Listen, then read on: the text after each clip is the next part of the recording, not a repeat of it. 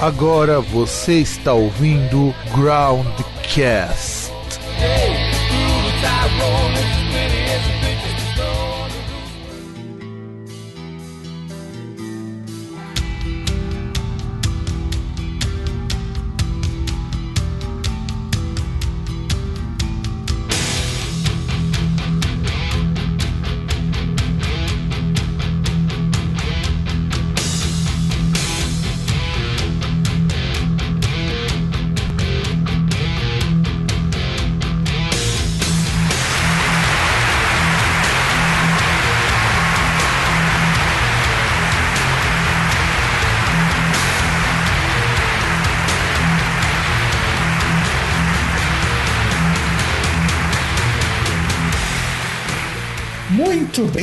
caros ouvintes, caros ouvintes do meu e do nosso programa Broadcast. Fazia um tempão que a gente não voltava com o nosso clássico, deveria voltar, né, César? Pois é. Que, aliás, eu sou o Fábio, aqui de Santo André, muito puto de ter feito um PCR hoje, que você não sabe o que é isso, feliz. E do outro lado, aquele que é imorrível, incomível, imbrochável, o César. O melhor álbum dos Beatles é o, é o álbum branco. O pior disco do Metallica é o disco preto. Ó, já Como já começamos. diria Jesus Negão. Já começamos com a polêmica aqui. Porque sim, nós vamos falar de Metallica. Porque Black Album, né? Que na verdade nem é Black Album. Mas vai estar no título porque eu gosto muito de um clickbait para nosso cast. Que é assim, já vamos, já vamos até antecipar aqui o rolê. É o disco do Metallica mais bem sucedido da carreira deles em termos de venda. De tudo que você possa imaginar. Até ganhou o Grammy. Até ganhei um Grammy, que eu esqueci de colocar essa informação na pauta, mas obrigado por lembrar. Um Grammy 92 com melhor performance de metal. E não foi só isso. o esse, esse disco. Vamos começar antes de falarmos sobre a parte técnica, aquele paranauê todo. É, sem sombra de dúvidas, o disco com melhor produção até o Hardwired, vai, que melhorou muito.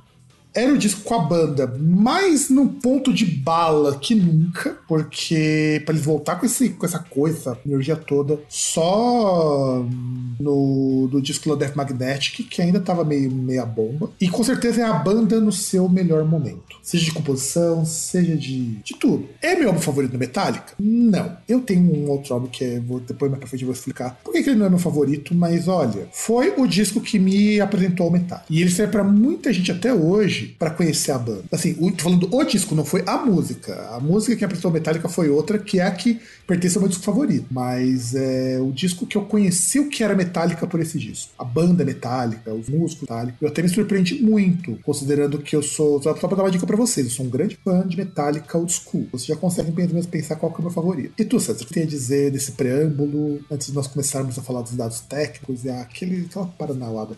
Ah, cara, porra, que falar. Porque eu tenho que me controlar, porque eu percebo nos podcasts que eu acabo queimando a largada, né? A gente, pra dar uma prévia assim, tá, eu acabo falando coisas que não deveria. Ou que deveria falar só depois. Mas, cara, é, é, é um disco que, assim, entre outras coisas, tem baixo, né? Por exemplo, você pega aquela My Friend of Misery, tipo, só, só, só a introdução daquela música tem mais baixo que todo o Injustice for All, né? Nossa, cara, é, você falava Afraid of Misery, eu acho aquele baixo, aquela introduçãozinha do sol, só praticamente o solinho de baixo e. ma- Mano, é de chorar, cara. Inclusive, se antes de você continuar, eu quero fazer só um disclaimerzinho que eu esqueci de fazer, e se me permite. É, eu quero dedicar esse programa, como todos os programas de Metallica que nós gravamos, eu sempre faço, pro meu grande amigo Renato, que quer queira onde ele estiver, que infelizmente não está mais aqui entre nós, mas ele foi um desastre metálico. Acho que ele, onde é que você esteja, acho que você deve estar escutando e espero que você goste. Mas prossiga, César. Então, porque é o. E, inclusive é um disco assim que, se eu me engano, acho que isso é uma coisa que não tá na pauta, então eu posso falar. É, entre outras coisas, é um disco que é, ele mudou até a forma como a, a banda fazia tour, porque o, o, que mais ou menos é a base de, de tour do Metallica hoje, essas megas tours que o, que o Metallica faz, vai até a casa do caralho ali, vai na, vai na casa do chapéu fazer show, que tipo, você vê a puta da estrutura, o Lars ali num, num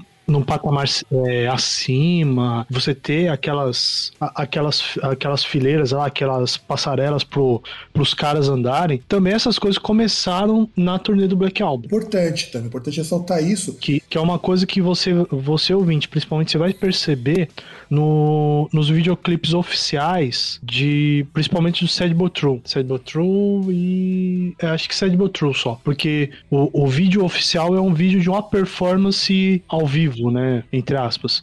As cenas são de uma performance ao vivo. E você percebe ali que a estrutura do jeito que é, você vê que é uma coisa que, comparado com hoje, claro, você tem diferença, mas assim, tem diferença de equipamento, coisa do tipo, porque a gente tem 30 anos aí de, de espaço aí de tempo, mas o layout, ele foi, começou a ser idealizado, a ser moldado lá. E, e inclusive é um, é um período que o Metallica também foi quando o Metallica começou a fazer tour, descaralhar de fazer tour, fez, pô, tem, tem box aí ao vivo dos caras aí com quatro discos e show no México, show na Rússia, enfim, então para falar sobre esse disco, é...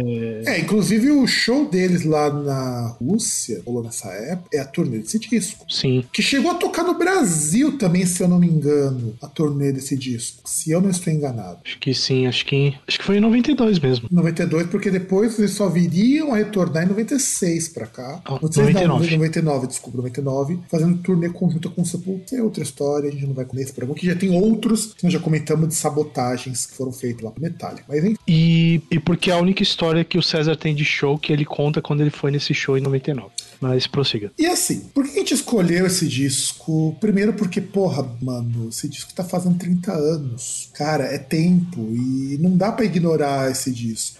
A gente fez um clássicos Groundcast recentemente também com outro disco tá que tá bem, bem antigo, que foi o Master of Reality. Esse também é um disco super importante. Então, assim, vamos começar a falar um pouco dos dados técnicos, né? Foi um disco lançado no dia 12 de agosto de 91 e ele foi gravado no One on One Studio, que é o mesmo estúdio do Just for All. Importante da gente pensar, deve estar no mesmo estúdio. E foi produzido pelo James Hetfield, pelo Bob Rock, pelo Lars Ulrich. E o Bob Rock era um cara que eles curtiam muito o tipo de produção do Bob Rock. Tanto que ele produziu o Just for All e produziu todos os discos do Metallica até o Saint Anger. Depois do Saint Anger, a relação deu uma azedada e eles chamaram lá o Rick Rubin para fazer o Death Magnetic. Porque eu sempre acho o Rick Rubin uma das escolhas mais duvidosas. O Rick Rubin, ele é muito que no nosso Rick Bonadil aqui no Brasil. Você pode ter um disco que sai maravilhosamente foda ou uma grande merda. Não, não, cara, eu, eu, a gente já meteu, assim, o ouvinte que tá pegando aí agora, não, não ouve há muito tempo, não vai saber isso, mas assim, quem já ouve há mais tempo, a gente meteu muito pau no, no Rick Rubin, sim, mas cara, não dá pra comparar com o Rick Bonadil, cara. Não, não, dá. não eu falo, eu falo é assim, tipo... o estilão, tanto que o Rick Rubin é responsável pelo Beast Boys.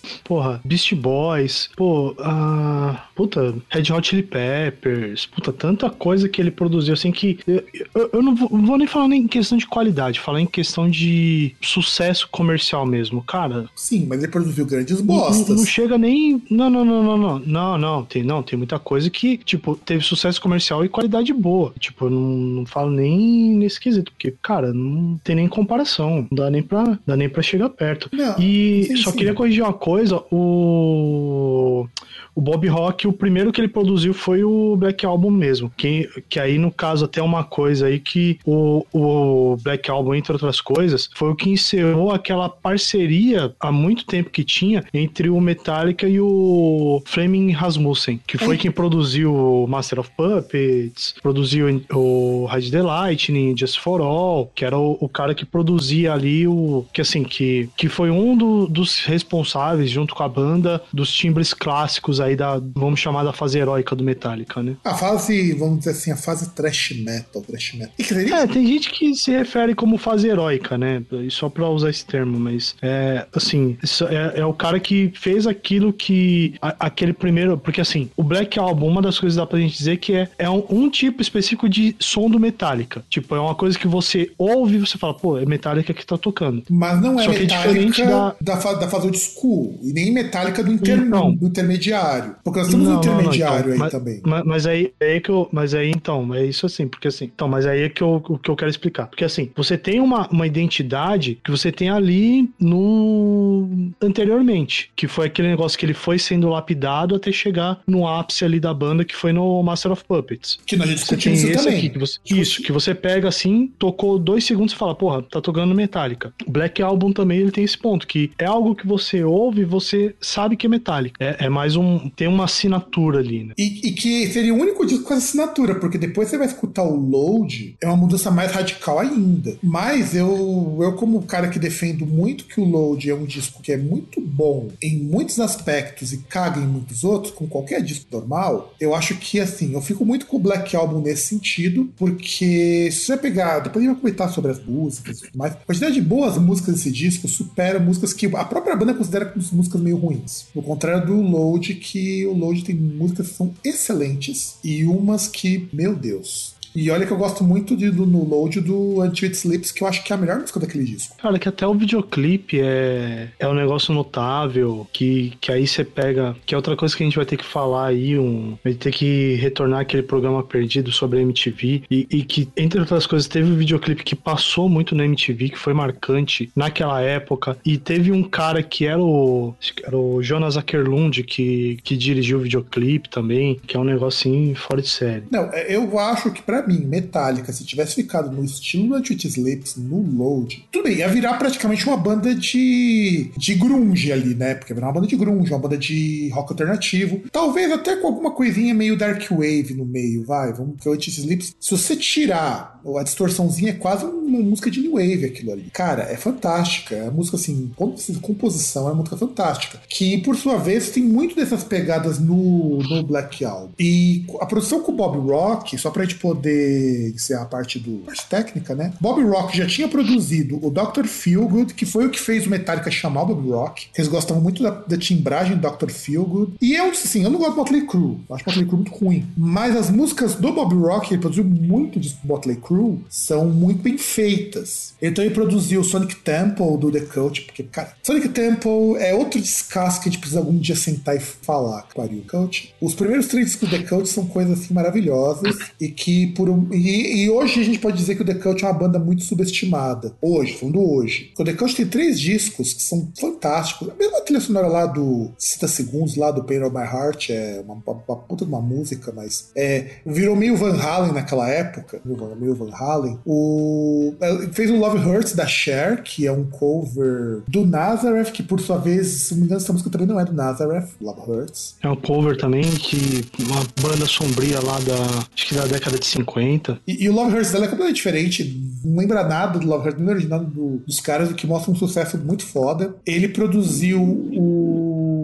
E depois até o Saint Anger, que foi o disco que melou. Mas eu, eu também falo, Saint Anger é, é, um disco que a produção caga naquilo, mas toda vez que você vê músico falando do Saint Anger, fala. É um disco excelente porque tem muitas boas sacadas da banda, o Saint Anger. Tanto que ao vivo as músicas funcionam. É, então, é que é aquele negócio, até mesmo pro ouvinte se ouvir, se, se for atrás do Some Kind of Monster, a o documentário lá do Metallica sobre essa fase, né? Sobre essa fase, depois ali a escolha do baixista e tal, vai perceber que, na verdade, sim, o problema foi que as relações dentro da banda estavam desgastadas. Tanto que, assim, o, é, que, é que o filme, inclusive, ele meio que ele começa, parece assim, que o start dele é o que? É o Jason Newsted saindo da banda, que é, o, que é, o, é um dos primeiros fatos ali que é, que é relatado no filme, que é, que é justamente isso, porque é, mostra essa questão e até mesmo você pega do Saint Anger lá o disco, você vê que ele é um disco que, entre outras coisas, ele não tem, tipo, não tem comunicação, entendeu? E, e até mesmo quando você vai vendo o documentário, eles vão falando ali que, tipo, tinha que ser um negócio que todo mundo concordasse para entrar lá. E aí você vê os caras falando ali, tipo, teve umas paradas assim que foi. Quando foi feito, meio que parecia.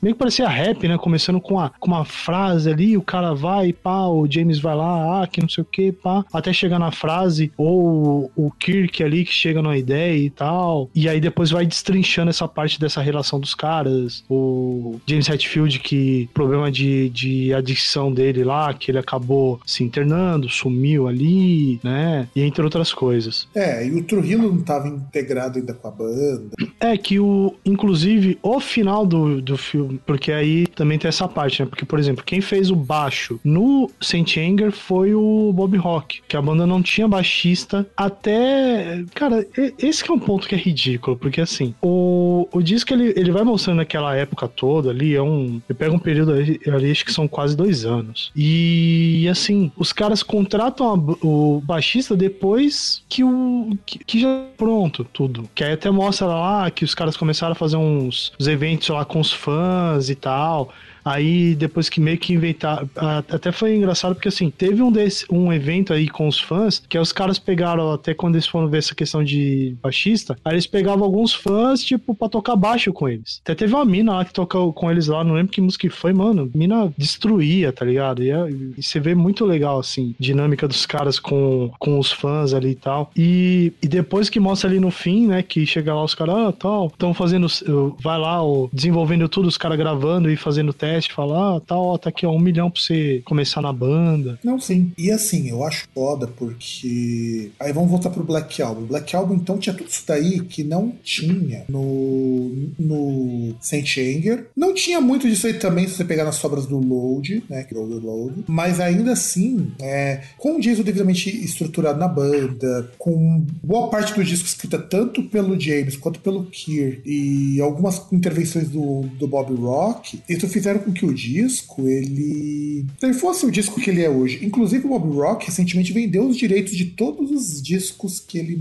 Bicho, você tem ideia de quanto dinheiro que isso vai girar pra pessoa? Porque assim, ele não tem só o Black Album. Ele vendeu a parte das 43 canções que ele tem direito para hipnoses, né? Cara, mas por mim eu queria só. É, não queria nem do Black Album, por mim só da Sandman. É, o James, o Jason Newsted, ele inclusive é, eu acho a relação de Jason de Metallica uma coisa muito engraçada. O que a gente vê, principalmente do Sobre Kind of Monster, precisa até rever esse documentário, documentário, filme, né? A impressão que o Metallica Deck foi uma, uma briga pro cara, que o cara saiu, né? Que o cara depois ele foi pro Voivod nessa época. Mas o Jameson Newsted, ele é um cara que agradece o Metallica até hoje pela oportunidade que ele teve. Não, então, mas é, é, é, é que aquele negócio, por exemplo, você vai vendo as entrevistas depois, aí você vai percebendo que, tipo, é, é que meio que rolava um bullying. E, e, e meio que em, em certos momentos, assim, você pegava na dinâmica da banda, parecia que, tipo, era a banda e o baixista. É, é, era mais ou menos como, como os caras do Halloween relataram ali, que ocorreu quando teve aquela fatídica turnê antes do, do Bruce voltar pro Iron Maiden. Que, tipo, falava que o, o Blaze, ele ficava num canto, o Blaze ficava, tipo, meio que separado dos caras em alguns momentos. Tipo, você vê que não tava na mesma sintonia. Apesar do Blaze ser um cara gente boa, tal, um cara ali que, né, não é questão do, da natureza dele ser um cara fechado, mas ah, é, que meio que os caras é, é, uma treta, parte. Né? É uma treta que rolava, já falou do Halloween, do próprio Halloween com o Kisk, né? Um dos motivos pelo qual o Kisk caiu fora é porque o bullying, cara, era pesado. Porque ah, mas se bem que o cara, no caso, ele é crente, né? Então... Ah, mas o Vaikat também é. Então não é por isso que eles brigavam, porque assim, lançou um disco bem bosta, que foi o Camillion, o Camillion que. Aliás, Camillion, eu acho que é assim, hoje, hoje, a gente até pode pegar esses discos ruins pra gente analisar algum dia, porque eu acho que seria muito bacana.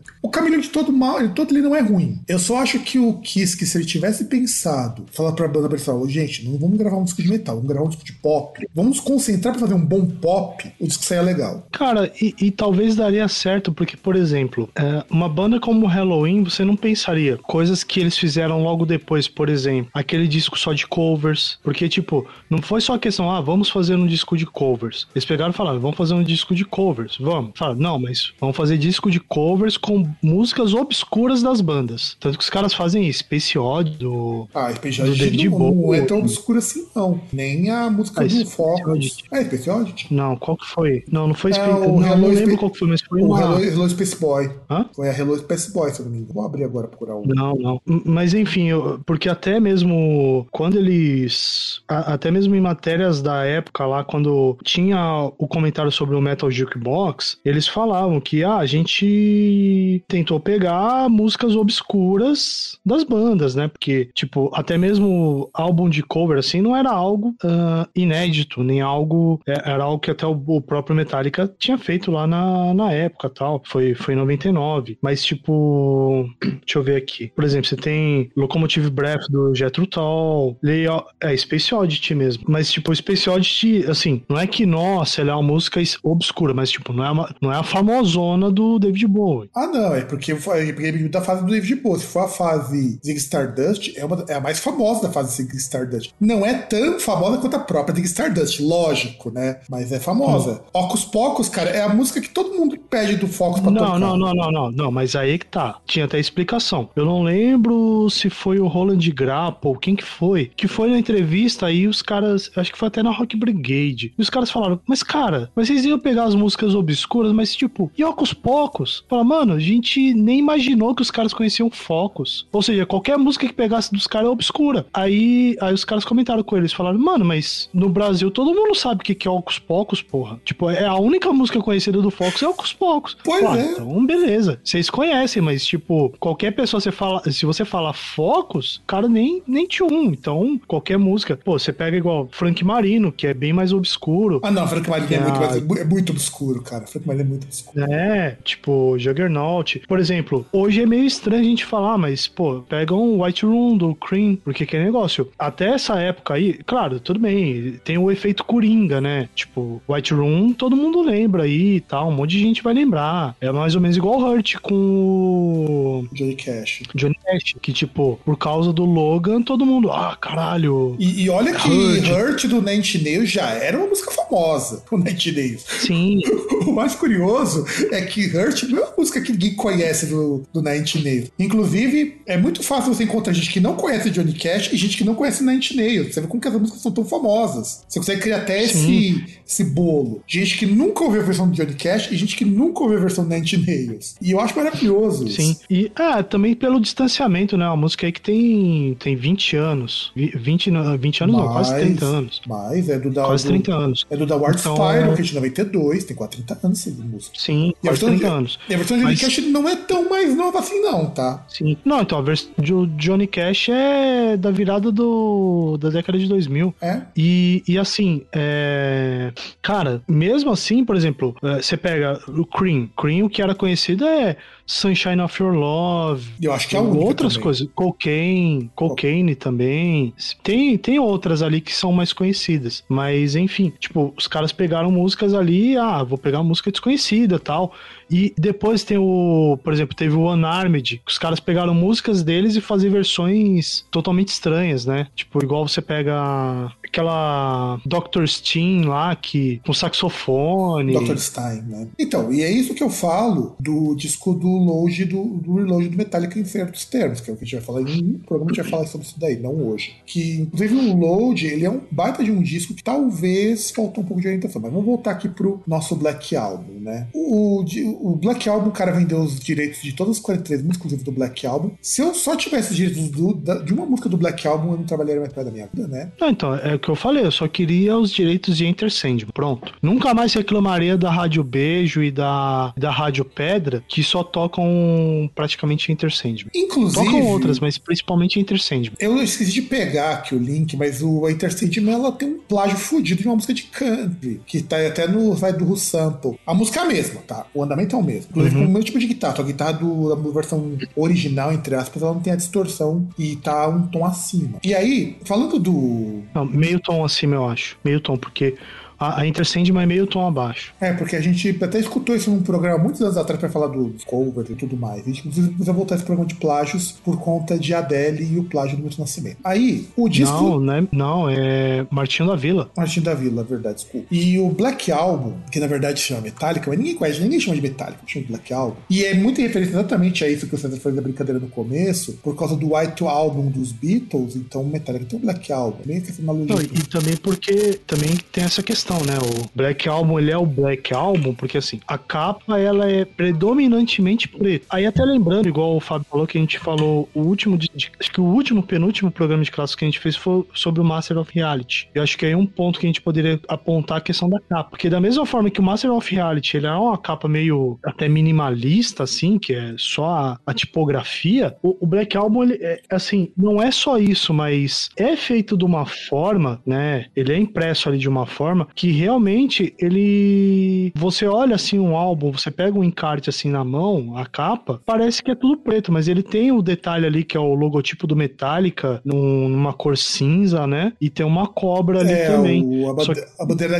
inclusive, que a gente vai comentar mais pra frente um pouco do Gads tem. Isso, e assim, e é um negócio assim que ele é muito sutil. Não é que é sutil, Você certo? pegar na capa. Na verdade, se chama erro de impressão. O cara fez o design, ele. Meu irmão falou isso Uhum. coisa com uma banda de black metal que ele fez serviço.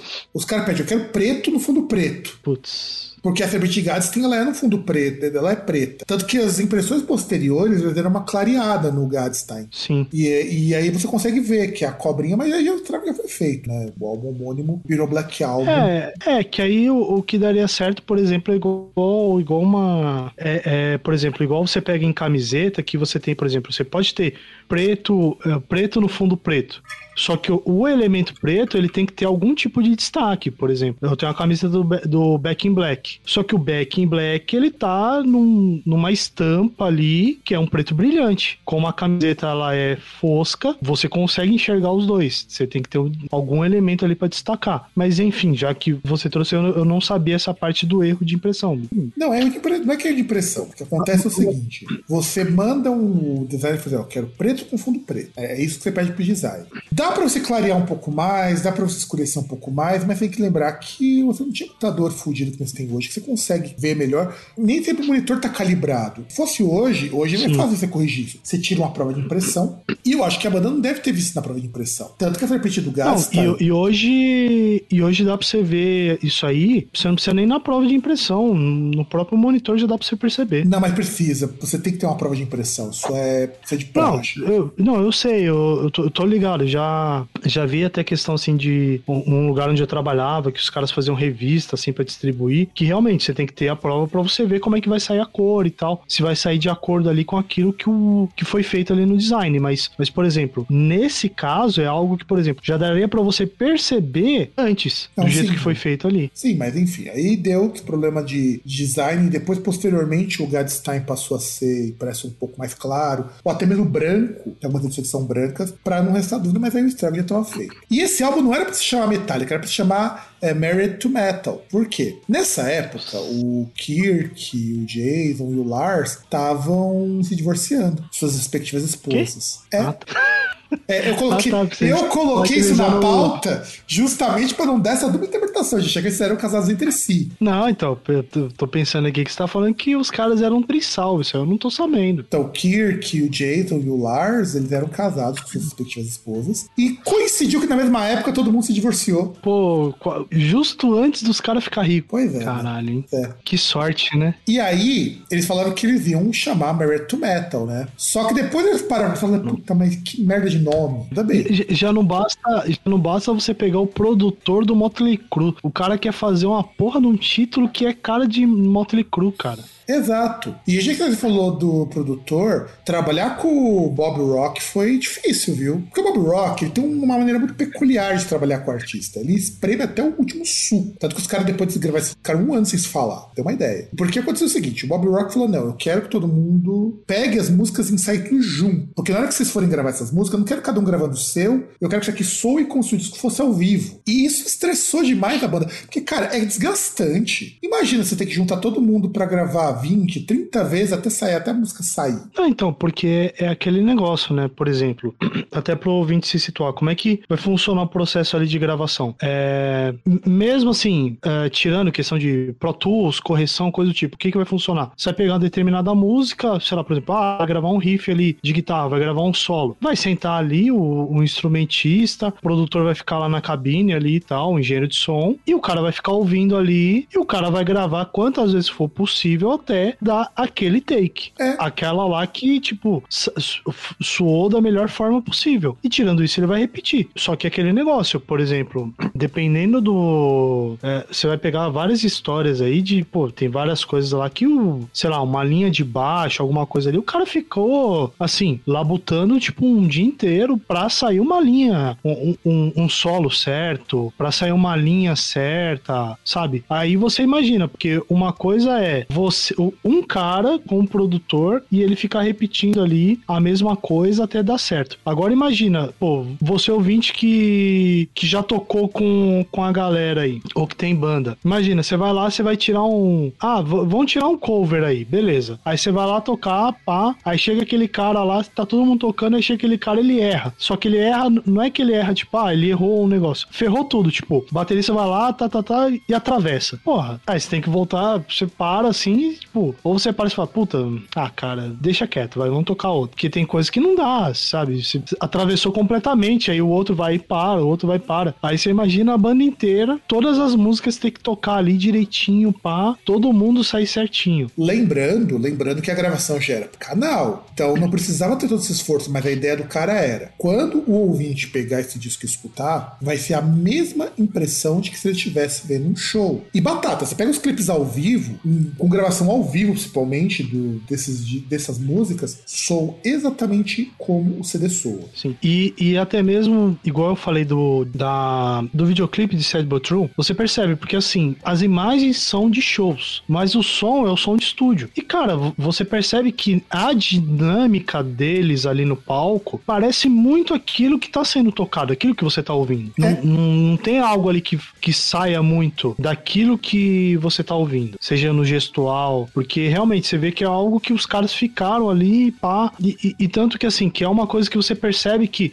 nível assim de, de altura dos instrumentos, coisa do tipo, você não tem, é, é, é tudo ali, tudo dentro. Questão de produção não tem o que falar assim de, ah, isso aqui não ficou bom. É, essa parte de produção ela ficou ali, ó. Não, e, e, lembrando que isso daí não era nem para fazer a música que fosse gravada, era só para deixar o pessoal um ponto de bala na hora de fazer a gravação de vez. Isso era muito estressante. Porque imagina você ter que fazer isso até a música ficar perfeita. É, que eu, que eu não sei como é que foi o, a gravação em si, né? Porque, tipo, por exemplo, ah, vamos gravar uma música por dia. Não, ah, vamos não. gravar duas, três tal. Porque ainda tem esse ponto. Porque imagina, o cara chega e fala: Ó, oh, hoje a gente vai gravar um, dois, três, quatro. Quatro faixas. Aí o cara começa a errar já na primeira. Aí os caras já começam a ficar puto. Aí vai na segunda, vai na terceira. Aí os caras já tá bebendo também, tal. Os caras é complicado. Não, e é, eu acho mais estressante, para falar a verdade. Hoje é mais fácil, que a gente tá pensando na década de 90. Hoje é fácil porque se o cara errar, você corrige com software. E abraço, abraço. E não tá errado de fazer isso não, cara, tem que ganhar tempo. Ah, o cara errou uma nota, entrou um pouco antes, manda bala, depois a gente arruma. Aí o cara só grava é, de porque... Não, então, porque, porque é aquela questão, realmente, hoje a gente tem um, um ferramental que mesmo o produtor Mambem bem, um produtor, a, a gente mesmo aqui, dá para você pegar, mesmo com ferramentas simples, se consegue corrigir isso. É, isso é fácil de arrumar. Mas naquela e, época. E até na época, na época, talvez o Metallica, no, no nível de produção que eles estavam fazendo, eles até tinham condição, mas aí o produtor não quis fazer. É, e não, não dava. O, o ajuste que a gente faz hoje, tá certo que antigamente não era muito diferente, não. Você colava umas partes e dava, e dava bom, dava bom. Dava Sim. E aí, a gente tem que lembrar que é um disco com uma afinação diferente, né? Aí você me ajude porque fui procurar as escalas, eu tenho, assim, eu conheço como são as escalas, conheço as notas, mas não conheço o quão grave ou agudo elas são muitas vezes. Então acontece assim: o disco ele era gravado, o Metallica até, em da timbragem, ele era gravado em Dó maior, dó, em Dó maior, que teoricamente é a escala padrão para tudo que você vai escutar de metal, de rock é em Dó maior. A escala padrão. Para boa parte do rock é, é essa. E o Bob Rock falou que não, vamos fazer em Mi. E ele não curtia muito gravar em Mi. Tanto que você percebe que a afinação desse disco é mais pesada. Me corrija, se eu não me engano, você baixa um tom, né? Não, então, você baixa.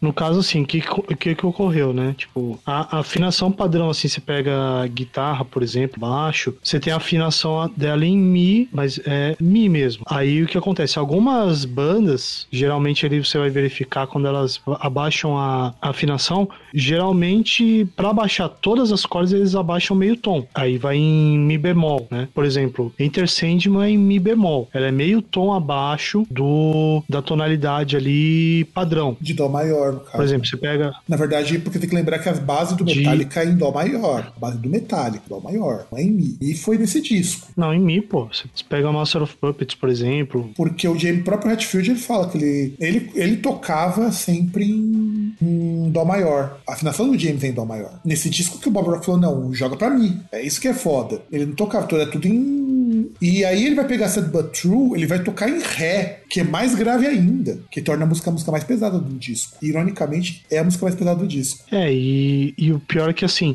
você pega algumas bandas, geralmente, quando elas vão usar como recurso, uh, geralmente elas fazem o, o chamado o, o dropped D, que no caso seria o quê? Você afinar em Ré só a, a corda mais grave, a sexta corda. Que aí no caso você ficaria meio com, com uma dobra, né? Porque você tem a, a quarta corda que é Ré, a quinta corda que é Lá e a sexta corda que também é Ré. Que aí, entre outras coisas, o cara quando vai fazer um, um, um power chord, por exemplo, ele faz um power chord com um dedo só, né? Ele faz uma pestana ali, ele, ele pega um dedo ali, por exemplo, ele vai tocar um vai tocar um Mi, em vez dele ter uma posição diferente para corda mais grave, pro bordão mais grave. E outra posição que vai se repetir ali para os outros dois bordões que são mais agudos, no caso do dessa afinação, ele faz um, ele pega um dedo ali só, coloca ali e ele faz. Que, por exemplo, é uma coisa que acontece bastante com Pantera, né? Se pegar o Raimundo, se pegar o é, Panteras, Pantera tem algumas, mas por exemplo, um, um, exemplo que eu acho que fica mais fácil é o Raimundo. Você pega Andar na Pedra, Eu Quero Ver o O, são todas que são nessa aí de você ter a sexta corda em ré e que até você vê quando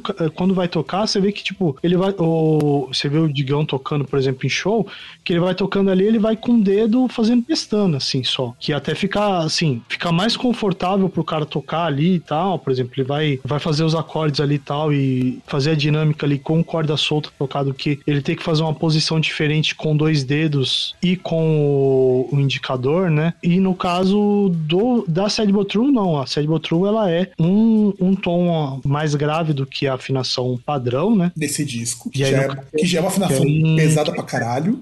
É, que, é, que aí com, é aquela questão, né? Como, como a afinação ela é mais grave, né? Você, você deixa a corda mais solta, ela tem mais espaço para vibrar, né? Porque ela tem menos tensão. Então ela vai ficar reverberando por mais tempo. E aí, por isso, tanto que você vai ter várias bandas que, por exemplo, utilizam afinação em, em Ré, em Dó também, por exemplo, igual o Def usava, e usam com cordas com calibre mais. com, com calibre maior, né? Corda 013. 016, né, cara? O usa bastante. Mas assim, cara, eu falo isso porque esse, esse, inclusive esse tipo de afinação que Metallica faz na But True é muito comum em metalcore. Metalcore muda muito o drop D. Só que o drop D é mais extremo. Não, né? não então, o, o, o, pior é que é nem, eles nem usam drop D, porque é, é afinação mesmo, afinação padrão, só que um tom abaixo. Que é, que é mais ou menos assim, por exemplo, a coisa que você vai ver é, em banda assim clássica, quando o cara já não consegue alcançar as notas. Por exemplo, você vai pegar um o Ozzy tocando as músicas clássicas ali de começo da carreira solo dele. É tudo afinado um tom abaixo, porque ele não consegue alcançar as notas. E aí, para isso, até para ficar mais confortável, ele. É, até para ficar executável, né? Ele. O, os instrumentistas são obrigados a, a baixar a afinação, né? O Rob Halford também. Tem, tem as músicas ali do Judas Priest que o pessoal precisa baixar pelo menos meio tom aí para poder pra ele poder alcançar as notas. E no caso do Metallica, não. Foi aí um recurso que os caras fizeram pra, pra essa música em si, né? E baixar o resto do disco num tom que eles estavam mais acostumados,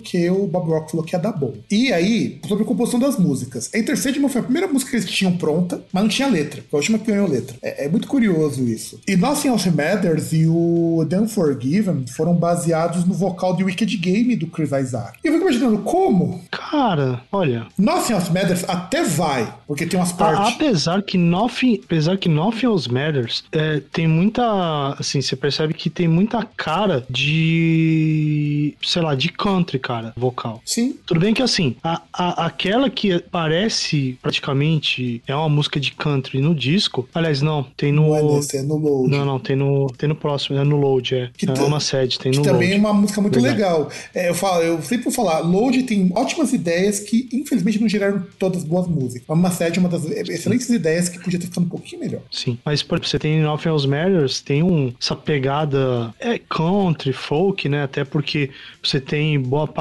ali no violão. No Forgiven também você tem uma parte limpa ali. Você tem algumas coisas mais, mais tranquilas, né? Você tem é uma música que não tem uma, partes tão pesadas, né? E falando já na, na First Matters, né? Não era pra ser música no disco, porque o Hatfield ele escreveu como se fosse uma cartinha de amor pra namorada dele, a Christine Martinez. E ele achava que era coisa de muito bunda mole você ter uma canção de amor num disco. E é engraçado porque Nothing Else Matters, dependendo de como que você lê a letra, ela não passa exatamente essa ideia de que é uma canção romântica. Eu que achei genial da música. Até o clipe é para distanciar um pouco disso. Tanto que muita gente achava na época que o clipe era uma meio que uma homenagem póstuma ao Cliff. É. Não, e, e o pior é que se eu me lembro bem, o Nothing Else Matters é baseado numa numa canção de violão clássico. Acho que é canção chamada Romance de Amor, negócio assim. Sim, pra você ver que o, o James tava apaixonadaço. Só que ele falou, puta, eu não vou gravar essa música. Mas o Bob Rock, que é um cara de visa, falou, não, manda bala.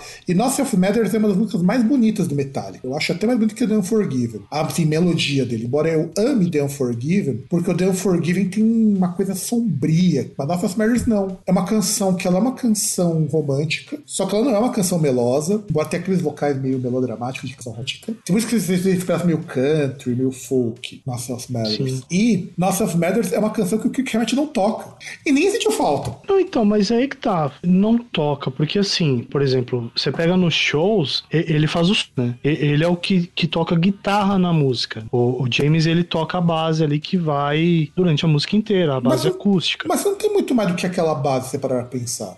Tem, pô, tem o um solo. Mas você não precisa de duas guitarras pra fazer isso aí. O James conseguiria fazer, consegue fazer os não, dois. Mas o, não, mas. Não, mas você tem o solo. Tanto que quem faz o solo, até mesmo você pega no videoclipe, é o Kirk. Mas ele não participa dessa música. Sim, é. não foi ele que gravou originalmente. Mas ele. Quem, quem toca nos shows é ele, né? E aí, o James Hetfield fez um momento meia-culpa, um momento de autocrítica, falando que não era tudo que ele curtia desse disco, não. E algumas coisas tem que concordar com ele. Quando ele deu uma entrevista lá na Playboy em 2001, ele não curte a música Don't Tread on Me, não curte muito essa música. E ele acha Holier é, Than que... Down é uma música muito bobinha. É que, pô, vamos, vamos falar aqui que Don't Don't Tread também é. Já começa pelo lema que já traz, já é que, que lembra vacilo, né? Então, a gente vai comentar um pouco sobre isso daqui a pouco, sobre esse lembra vacilo, porque a interpretação errada de alguns militantes militando errado. E o. Porque Mas você eu... vê umas paradas lá e aí você, você vê umas coisas na internet que você já. Sim, mas olha só, o Bob Rock queria que a Holier Down fosse a música de trabalho dele, Guy Intercend. Só que a banda brigou com o cara e falou: não, vamos colocar Enter Sandman. Porque o Kirk Hammett, ele até uma entrevista recentemente, falou que eles queriam. Acho que foi o Kirk, foi o Kirk foi o Lars, falou que queria que fosse Smoke on the Water do Metallica. E hoje o que eles conseguiram?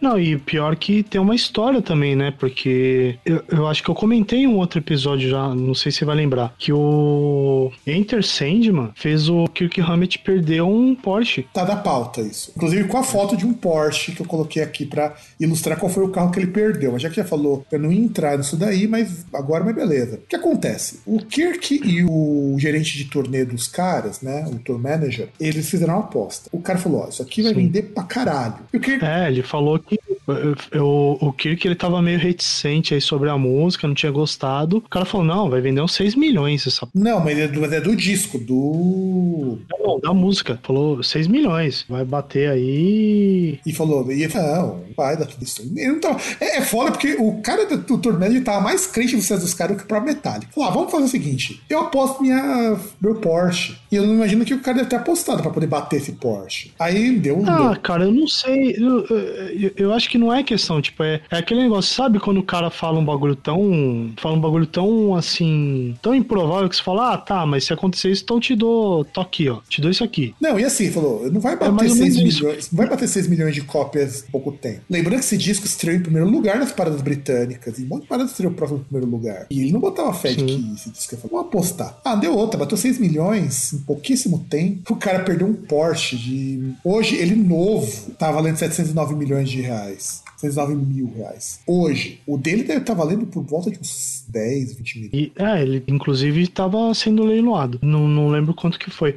Mas é, e é até engraçado assim, porque não é nem questão de tipo, ah, o tour manager confiava mais aqui. Porra, o tour manager não tem nada a perder. Pra ele, foda-se. Só que é aquele negócio. É, tá, tá aí uma questão que é importante, porque até o Kirk ele tem uma entrevista, tem uma entrevista pra, pra Loudwire, que, tipo, ele não tinha percebido como que a música saiu. Eles não tinham essa noção. E, e talvez é uma coisa que, por exemplo, o Manager ele conseguiu ouvir ali finalizado, a coisa que os caras não conseguiram ouvir. Ah, sim, Porque até o Kirk ouviu quando sim. primeira vez na rádio, tipo, a impressão dele foi totalmente diferente. Não, sem contar o seguinte: o Metallica tinha saído do Angels for All, que é um dos que vendeu bem, colocou de parada, mas o Metallica não é o Metallica que a gente conhece hoje. Não era uma banda gigantesca, sabe? O Metallica virou uma banda gigantesca depois desse disco. É que o, o, o Black Album, pra tá, tá uma coisa assim, é que assim, o, o, Black Album foi o que possibilitou o Metallica ser a maior banda de rock que existe. Maior banda de heavy metal. Não é a de rock porque Cara,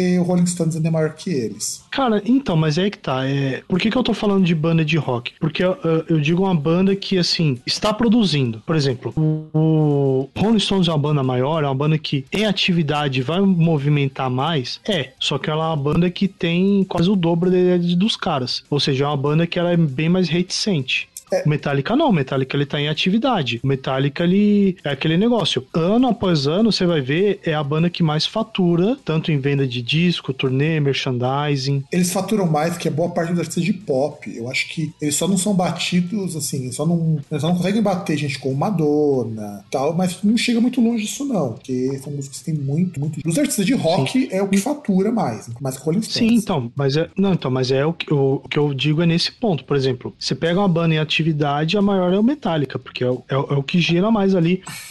Porque, por exemplo, o Rolling Stones ele vai fazer turnê, cara, os caras fazem turnê roteiro normal. Metallica não, Metallica ele faz turnê, ele cobre o, praticamente o globo inteiro. Sim, e aí, olha que coisa interessante, né? O Metallica nunca tocou esse disco, todas as músicas durante o tempo de exibição. Pra vocês terem uma ideia, My Friend of Misery e Struggle Within só foram tocadas ao vivo em 2012 a primeira vez. Que é muito estranho. My Friend of Misery é uma puta de uma música. Nunca foi tocada ao vivo antes de 2012. Eu acho foda isso. Ah, então. E, e é, é curioso isso aí, porque, por exemplo, tem algumas coisas assim que dá até pra gente. Dá até pro ouvinte se ele quiser dar uma olhada. No, no próprio site do Metallica ali, ou você tem o Metallica Vault, que ele vai ter algumas coisas, inclusive, você vai ter MP3 de shows, né? Por exemplo, que antes que você teria os bootlegs, você tem bootlegs da próprios da banda. Você tem tanto apresentações da década de 80 com um áudio sofrível, mas que vale pelo registro, né? Tanto de apresentações mais recentes. E eles falam, inclusive, em relação a essa questão de estatística, né? Que, por exemplo, ah, tem a música tal que a última vez que a gente tinha tocado antes desse show foi ah, em 1989 no México. E, e que realmente, porque é uma banda que tem um repertório repertório assim que eles conseguem. Claro, tem aquelas músicas que tem que ser tocadas sempre, mas tem outras canções ali que vão girando ali e tal, que eles passam muito tempo sem tocar e até mesmo músicas que os caras só tocam décadas depois que eles gravaram, né? É, diferente do Iron Maiden, que trabalha as músicas do disco mais novo, mais as clássicas, Metallica nunca teve muita preocupação a partir do, do Black Album. E aí. É... Ainda, ainda bem, né? Imagina, imagina você ouvir um show do Reload inteiro. Ah, mas teve é que o Reload tocaram pouquinha coisa do Reload nos shows. O que você vê nos edits da época, eles tocam muito mais as, a Fuel e uma outra música. O Não, resto... Fuel e Memory Remains. Bom. E Nothing Else Matters. Se, se você vai achar, você vai achar registros, por exemplo, de Unforgiven 2, mas é. que você vai ver que toca mesmo, assim, que tocaram mais é, Fuel e Memory Remains, que foram as músicas de, tra de trabalho. E aí você tem a 2021, né? A Nothing Else Matters atingiu um bilhão de visualizações no YouTube. É o clipe mais visto do Metallica. E aí, vamos falar um pouco dos prêmios, depois eu quero falar da, parte do Don't Try On Me, né? Cara, não dá para compilar tudo que o Metallica recebeu, porque assim, é tudo muito disperso. Eu peguei a tabelinha que eu vi lá do, do aqui ali, peguei o que eu achei que era mais importante. Mas assim, cara, é muito prêmio, tem o Grammy, tem um outro prêmio que eles ganharam no 91, tem prêmio que eles ganharam no 93. Mas aqui, ó, o disco,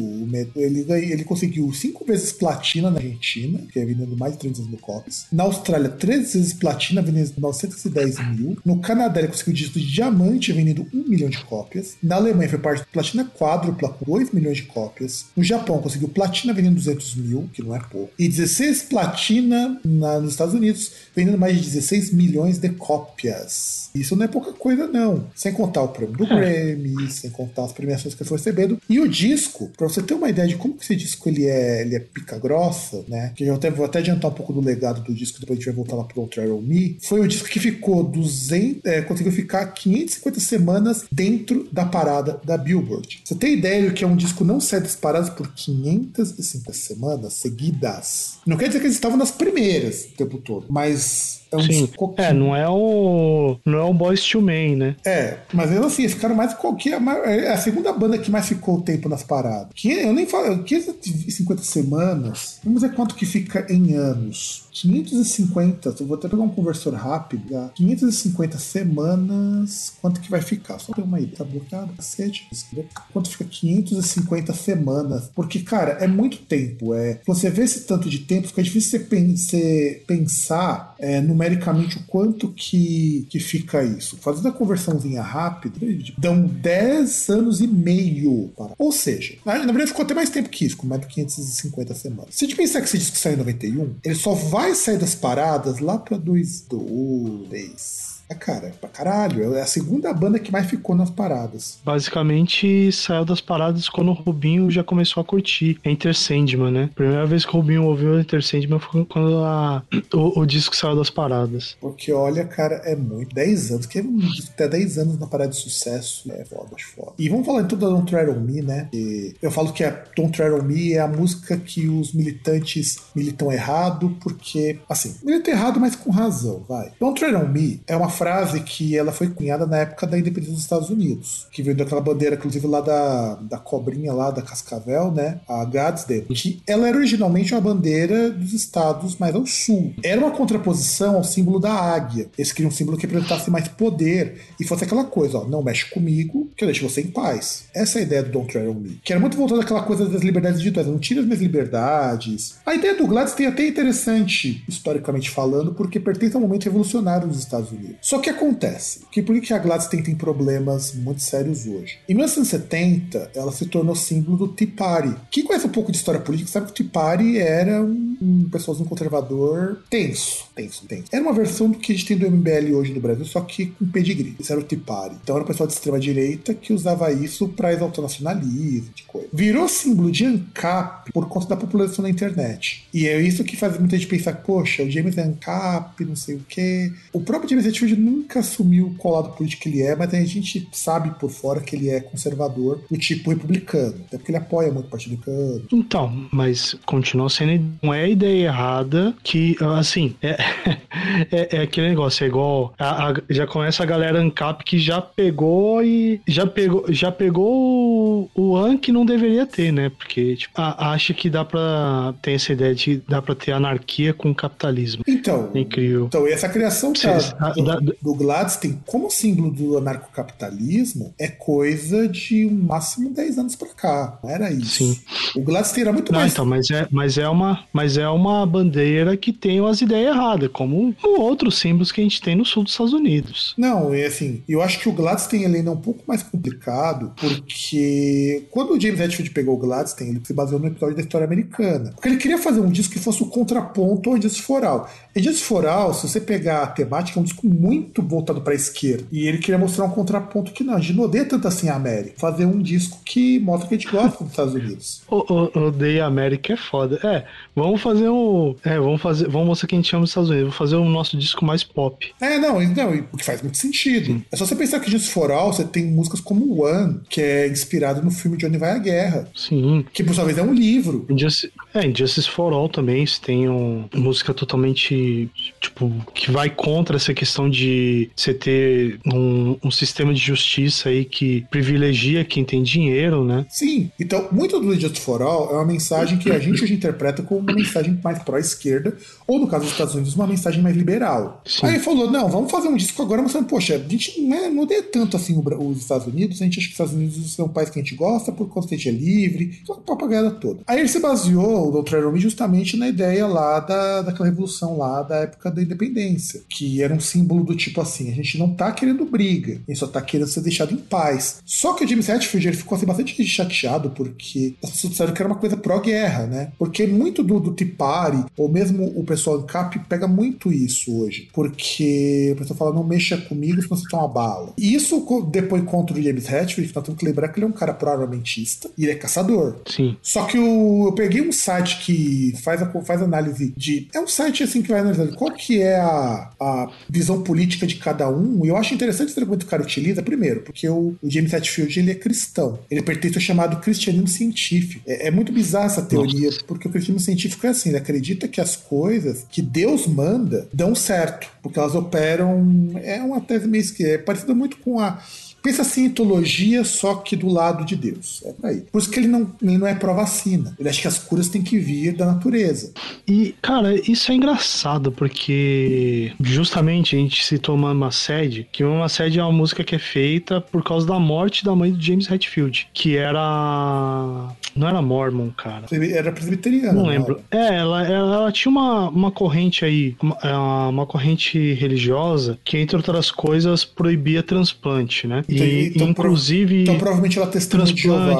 Hã? Provavelmente testemunha de Jeová, então. É, testemunha de Jeová. Isso, porque o que acontece? Ela teve um problema de saúde e ela precisava fazer uma transfusão de sangue. Só que ela não quis fazer, porque a religião dela não permitia. E ela morreu. Então. E é, e é, e, e é engraçado que, tipo, o James Hetfield, ele, ele fez essa canção, inclusive, ali. Tem algumas entrevistas ele fala que tem umas coisas ali que até para ele ficaram bastante complicadas desse ponto da, do fato fato de como ela morreu e tal, mas ele não vai muito longe, não dá pra entender. Tanto que, olha só, o, sem contar que o que coloca ele fora desse rolê assim, ANCAP, é, ele é um cara, assim, é muito estranho. Eu acho que o James Hetfield é uma figura muito única, porque ele é um cara pró-armamentista, ele faz parte da Associação Americana de Rifles e ele se considera conservador, né? Considera conservador. E ele é um dos caras que mais dá dinheiro e mais participa de campanha contra a prostituição, contra a pornografia. É. ANCAP não vai se colocar contra isso. ANCAP vai dizer que é as liberdades, aquela coisa. Sim. Não, e, e, e é incrível um conservador ser contra pornografia, né, cara? Ele é, ele faz uma campanha de vídeo, dá dinheiro para isso. O que eu acho, assim, inclusive, ele eu acho engraçado porque teve uma época que o Clinton aumentou os impostos. Né? E eles colocam contra impostos que faz o pessoal em cap quase gozar de alegria, mas eles colocaram contra impostos por quê? Coloca que aquilo era injusto com a classe média. E isso quer dizer o quê? Ele, ele imagina que imposto impacta o trabalhador. Sim. Não o trabalhador mais baixo evidentemente, mas atinge a classe média, que também é trabalhadora. Então o James Hetfield é uma figura muito complexa. Eu acho muito difícil jogar ele no lado do ANCAP, porque ele nunca participou de nada relacionado a isso. A gente pega a invasão do Capitólio. Em nenhum momento ele se colocou pró-Trump. Nunca se colocou. É, ele não segue. Né, eu acho Aquela que. outra pessoa que eu não quero citar o nome. O Schaffer. Você não quer citar porque você não lembra, né? Não, não, não, não, não, não. Não é o Schaffer. É outra pessoa. Não, não, não vamos citar essa pessoa. Não vamos citar essa banda, né? A banda da caveirinha, Por, né? Porque eu acho que é muito. Hã? A banda da caveirinha? Isso, é, ah, porque justamente. Ah, não, não, é que esse cara é pior. É, esse, é... esse, cara é pior. Esse cara é pior que o Schaffer. Não, então, porque. O Schaffer é engraçado, não, pelo então, menos. Não, não, eu, eu, não sei se é pior, porque assim, essa pessoa, ela fica só no discurso. O Schaffer foi pra ação. Não, ele também foi. Então ele, é pior. Ele, ele, também tava lá, inclusive ele foi indiciado pelo. Só que ele não entrou no Capitólio. O cara participava dos comícios lá dos Proud Boys, ele é afiliado aos Proud Boys, ao pessoal de extrema-direita, então ele é um pouco pior que o Schaffer, que falava que era afiliado e os caras falavam que nunca viram na vida. Não, calma aí. Deixa eu, deixa eu até perguntar para você se é a pessoa que eu tô pensando, porque. Porque tem ele, tem o Ariel Pink também, que o Ariel Pink é o cara. Tipo, não. Ó, vamos lá. Eu tô falando daquela pessoa que é um ex-alcoólatra e que tem uma vinícola, entre outras coisas. Ah, não, sim. É, é isso que eu tô falando. É, é, que eu não quero citar, porque assim, qual, qual que é o problema? Essa pessoa, quando ela saiu da sua banda original, ela tinha um propósito. Eu vou que vai superar a minha banda original que os caras estão me chutando. E eu acho que é muito injusto eu citar esse cara nesse episódio. É, porque. Concorda comigo? Concordo, porque o, o disco porque... que saiu na mesma época, inclusive, que é um dos melhores discos dessa banda, não chegou nem perto do, do desse disco do Metallica. Só isso. Não, e, e, e, e porque se juntar todas as vendas de todos os discos dele até o final da vida dele, não vai dar o que o, o Black Album vendeu até hoje. Pois é. Se, parar de, se parasse de vender hoje. Ah, não, verdade, eu concordo contigo. Tem vinícola e acho que um tempo atrás também estava procurando outras formas de entretenimento líquido para adulto. Mas, mas é, mas é anti-vax também, então o, não, não tá muito longe do James também. E, e depois eles retomaram a amizade, né? Até um, um, ponto interessante, aquilo que você falou do Jason Newsted. Até muito, muito do que eles tinham lá depois que, que o Metallica fez aquela sessão de terapia no Some Kind of Monster, os caras meio que quebraram essas, essas brigas que eles tinham. Foi o que viabilizou aquela turnê do Big Four, aquelas apresentações e todo um monte de coisa que no final acabou sendo bastante legal. É, isso eu concordo contigo. E aí, quando a gente fala toda Don't Tread on Me, o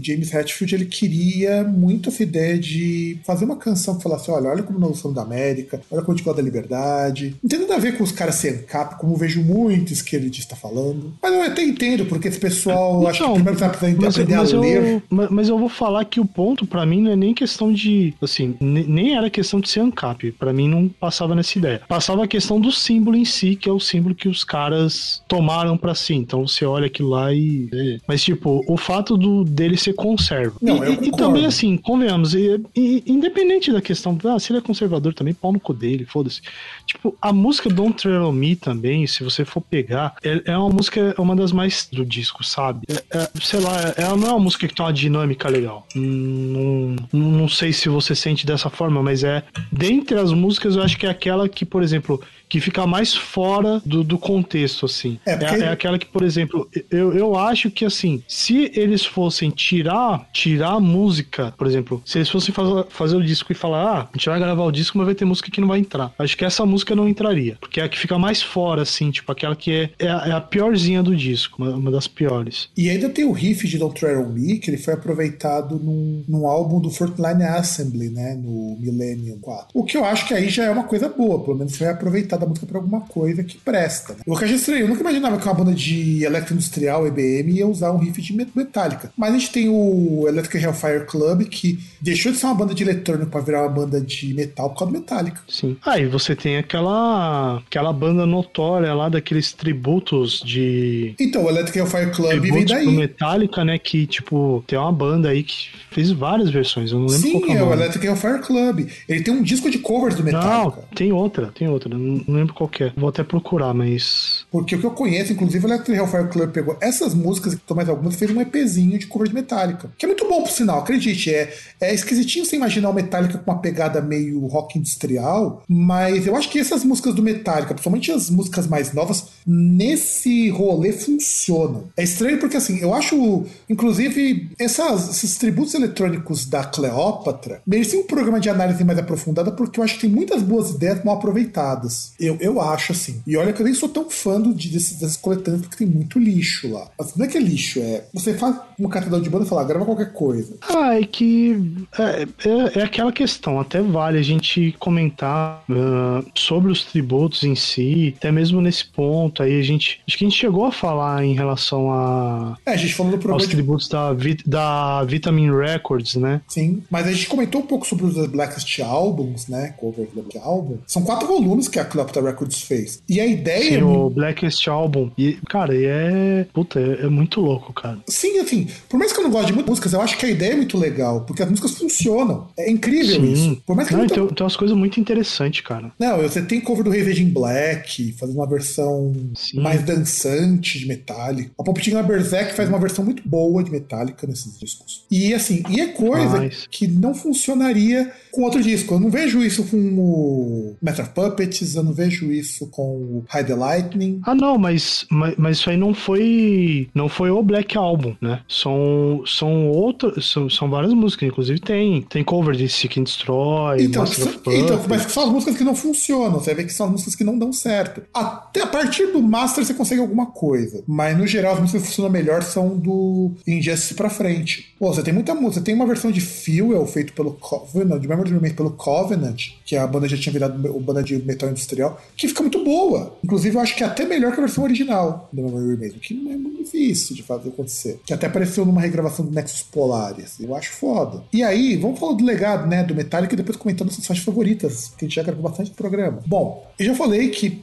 eu repito, sem esse disco, heavy metal nunca teria entrado pro mainstream. Porque lá, mas já tinha Iron Maiden, tinha lá, não sei o que, o Number of the Beast. Cara, esquece. Iron Maiden não chegou nem perto disso. E olha que Iron Maiden é uma grande pra caralho. Fear of the Dark, que saiu um ano depois, deu um ano depois, não, acho que no mesmo ano, Dark. Deu um gás assim pro Iron Maiden em termos de repercussão, que foi foda. Mas o Black Album jogou Metallica no mesmo patamar que uma Madonna. Cara, aí tem também o efeito MTV, né? O, o, o próprio contexto, não é só é o disco, é o contexto histórico, porque, por exemplo, essa questão do, do Grammy e tal, que o Metallica perdeu ali com o One também, e depois os caras foram fazer um negócio que meio que meio que pareceu que os caras tentaram falar, não, pô, a gente perdeu o Grammy, agora nós vamos ganhar essa merda. Tipo, e fizeram um negócio ali que, se você for pegar, você tem vários ali que seriam candidatos a ganhar o Grammy. Seriam várias canções, né, pra, pra, pra poder ganhar o Grammy. E, assim, e você tem a questão da MTV, que como eh, tinha MTV que ela popularizava ali, ela tinha esse novo canal de para música chegar para as pessoas além da rádio, né? Que aí fazia essa dava uma penetração maior para os artistas, né? Até por, por conta dessa nova linguagem do, do videoclipe. E assim, você pega que é um negócio que não era só a questão do cara tá ouvindo e, por exemplo, ah, quando o cara vai ouvir o rádio no Metallica ali, o Metallica tá lá, tipo, pá, direto na parada. Ele vai ouvir isso na hora que ele vai ligar a televisão ali, que ele ia na MTV também, tá tocando Metallica direto ali, e ele vai ouvir em outras coisas ali também. Por exemplo, você vai pegar agora, tem. Acho que tem até time de futebol americano que toca música do Metallica no, no intervalo, meio que pra animar os caras, ou no começo da partida. Tem um. É, é, é, um negócio que tem uma. Conseguiu, assim, se integrar tanto, assim, questão da, da vida, do cotidiano das pessoas, que é, é aquele negócio, é, é o Back in Black do, do Metallica. É, só, só, só é, é aquele disco, assim. Só que sem as repetições, eu compararia mais com o Machine Head. Eu acho que é o Machine Head do Metallica ser mais justo. Não, não, eu digo Back in Black porque assim, é o disco mais vendido do Metallica, é um, um daqueles assim que é mais que é mais memorável, tem mais não, sucessos mas, mas sabe assim. Que eu, mas sabe que eu comparo com o Machine Head? Porque também Machine Head foi o ponto de virada do Deep Purple. A gente parar pra pensar, é o ponto de virada dele. E é por isso que eu acho que a comparação então, de Enter Sandman com Smoke on the Water faz sentido de você ter uma música que marca o ponto de virada da banda. Então, eu, eu, eu até concordo na questão do, da Smoke on the Water, porque realmente, assim, é aquela questão, assim, é aquele negócio que é inconfundível. É aquele negócio que não, não importa. Você, você tá em outro país ali, tipo, por exemplo, ah, você tá lá, por exemplo, pega o plot lá de Se Beber Não Case. Você vai vai, se acorda ali, você tá numa Indonésia lá pelado, tem um japonês ali pelado junto com você e um macaco. Você não lembra de nada, você tá com a puta dor de cabeça, arrancaram dois dentes da tua boca. Se tocar Enter Sandman, você sabe o que é Enter Sandman. Tipo, a, as coisas voltam a fazer sentido. Você começa a ordenar so, seus pensamentos porque você sabe que Enter Sandman é Enter Sandman, você reconhece. Igual Smoke on the Water. Eu não comparo com o Machine Head, porque assim, não é o ápice da banda em relação de qualidade verdade. Mas nem o Back Black é, cara. O Balls to the Wall. O... Não, não, não, não. O que eu tô falando é o seguinte. O For Those the Rocks do, oh. do, no caso do esse é muito maior, inclusive até mais vendável do que o Back in Black, porque o Back in Black foi depois se espalhando em outros discos. Por isso que o cara vendeu bastante. Porque ele vai espalhando o Back in Black em outros discos. Que aliás é uma das coisas que mais me irrita no DC, que você tem uma parte considerável da, da discografia dele que é músicas de outros discos, tem repeteco.